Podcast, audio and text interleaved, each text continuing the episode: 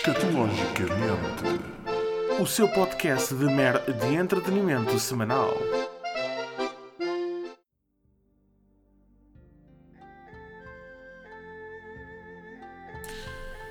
Olá, amiguinhos. Bem-vindos a mais um episódio do Escato. Sim, achei por bem abreviar. Poupa-se tempo e energia. Por falar em energia, o espaço de hoje é dedicado ao ocultismo e à espiritualidade imobiliária. Pois é, chegou finalmente o dia em que a minha querida companheira se lembrou de pedir ajuda a uma consultora de Feng Shui, ou como poderemos constatar no final deste episódio, Feng Shulo.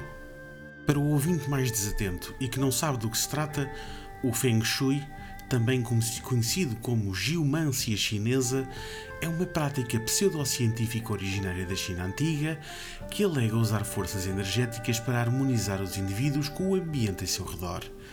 O termo Feng Shui traduz-se literalmente como evento água, talvez por serem estes os elementos base presentes nas cabeças das pessoas que seguem cegamente esta prática. Esta é uma apropriação cultural retirada do agora perdido livro do enterro, registado nos comentários do Guopu, seja lá o que isto queira dizer.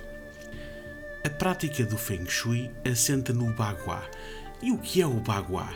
Ora, o Bagua é simplesmente a representação de um conceito filosófico fundamental da antiga China, em que a sua tradução literal significa oito trigramas ou oito mutações, os conhecidos guás. Os trigramas podem ser dispostos segundo diferentes arranjos, assumindo diferentes significados. Os mais importantes são a disposição do céu primordial e a disposição do céu posterior. Compreendem agora? É que se compreendem, digam algo nos comentários, pois eu ainda não faço puto de ideia do que raio estou a falar. Adiante. Tal como estava a contar, a minha residência, que é uma moradia, só para vos enquadrar no tema, foi alvo da visita de uma consultora de Feng Shui. Pois é, caros ouvintes, aquela que afinal julgava eu ser a minha doce e alegre casinha, revelou-se ser um antro de más energias revolvidas num tal remoinho cósmico capaz de desalinhar os chakras ao mais santo monge tibetano. Sem mais demoras, vou então relatar-vos o que me foi transmitido pela sábia criatura que fez o obsequio de analisar cuidadosamente a minha casa, desde o estuque da parede até às dobradiças das portas. Ela tocou à campainha e assim que abri e ela entrou, estremeceu, como se tivesse visto um fantasma ou tivesse uma brutal cólica intestinal inesperada. Demos uma volta pela casa, onde lhe fui mostrando as divisões e, no final, Pedi-lhe então que me dissesse qual era o seu parecer. Diz-me então ela: Está a ver a porta principal? É por ali que as pessoas devem sempre entrar. Epá, bem, por norma eu acho engraçado obrigar os meus convidados a entrarem em minha casa pela janela da casa de banho das traseiras. Mas parece-me que agora realmente esta brincadeira vai ter que acabar, porque está a dar karma aqui das energias. Seguidamente, disse que na entrada da casa não deverá estar visível nenhuma mesa de jantar. Quando a questionei sobre o porquê desta norma, respondeu-me: porque dá fome. Entra novamente em ação o capitão óbvio. Avançámos então para o meu escritório, eh, onde me disse prontamente: De acordo com a planta da vossa casa, esta é uma zona eh, de autoconhecimento, de espiritualidade e de sabedoria. Finalmente aqui eu senti que tinha dito uma coisa acertada. E depois, modéstia à parte, o meu escritório é frequentado realmente por uma criatura sábia e é um espaço que frequento quando não quero que me foda. Quando quero encontrar um pouco de paz e espiritualidade. Passámos então à zona da sala de jantar e, para grande espanto, descobri que tenho essa zona dividida em duas áreas distintas. Uma zona de criatividade e outra que não interessa nem ao Menino Jesus, que está relacionada com sedentarismo, etc. Curiosamente, a melhor zona da sala está situada sensivelmente onde está a ombreira da porta. Curioso que a Proteção Civil já me tinha dito o mesmo, caso houvesse um sismo em Lisboa. Para melhorar esta área, a consultora aconselhou-nos a colocar mais elementos na sala que fossem compridos e com formas arredondadas, fossem loiça ou metal, isto para ativar a criatividade e o sucesso. Este problema resolve-se facilmente, pois na minha próxima viagem às Caldas da Rainha já venho de bagageira cheia e tratamos da sala. Para terminar esta divisão, disse-me ainda que nas paredes deveria ter molduras com fotos de amigos e de situações felizes vividas no tempo passado. Ora, portanto, esqueçam lá essa ideia de andar a pendurar fotos de funerais ou dos cadáveres dos vossos tetravôs, pois não abona nada a favor do vosso imóvel. Dirigimos-nos então ao quarto principal da casa, onde me disse: Ah, este espaço está na zona dos relacionamentos. Foi mais uma conclusão brilhante do capitão óbvio. No entanto, percebi que terei de cortar aquele sexo ocasional na marquise, pois a zona não é realmente a mais indicada. Informou-me ainda que o quarto estava numa zona de relacionamentos e que estes se fazem aos pares. Bem, eu aqui fiquei algo confuso, pois não percebi se estávamos ainda a falar do Feng Shui ou se já me estava a convidar para uma galhofazita mais a minha mulher.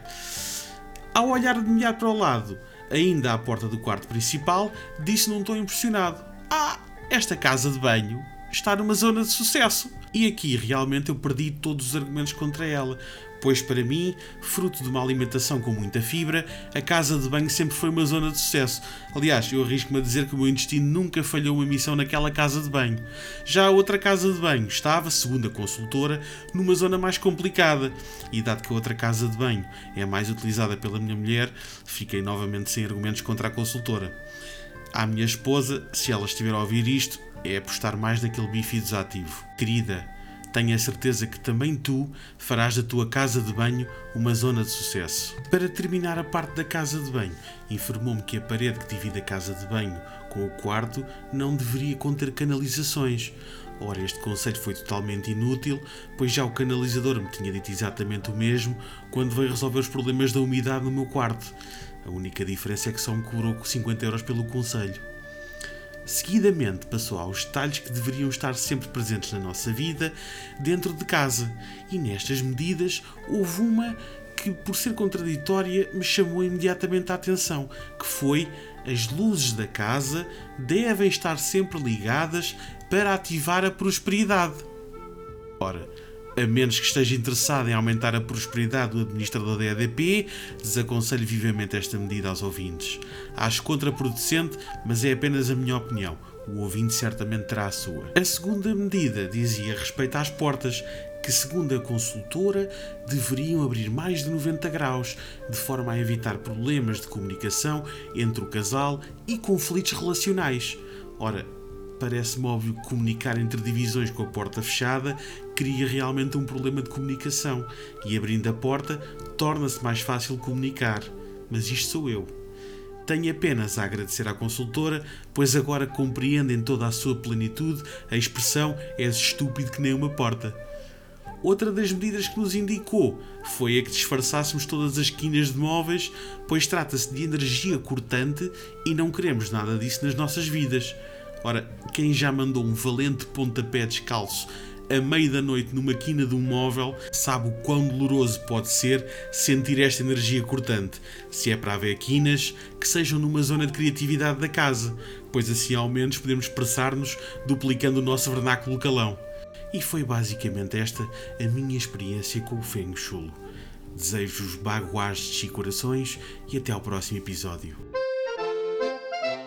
Escatologicamente. O seu podcast de mer de entretenimento semanal.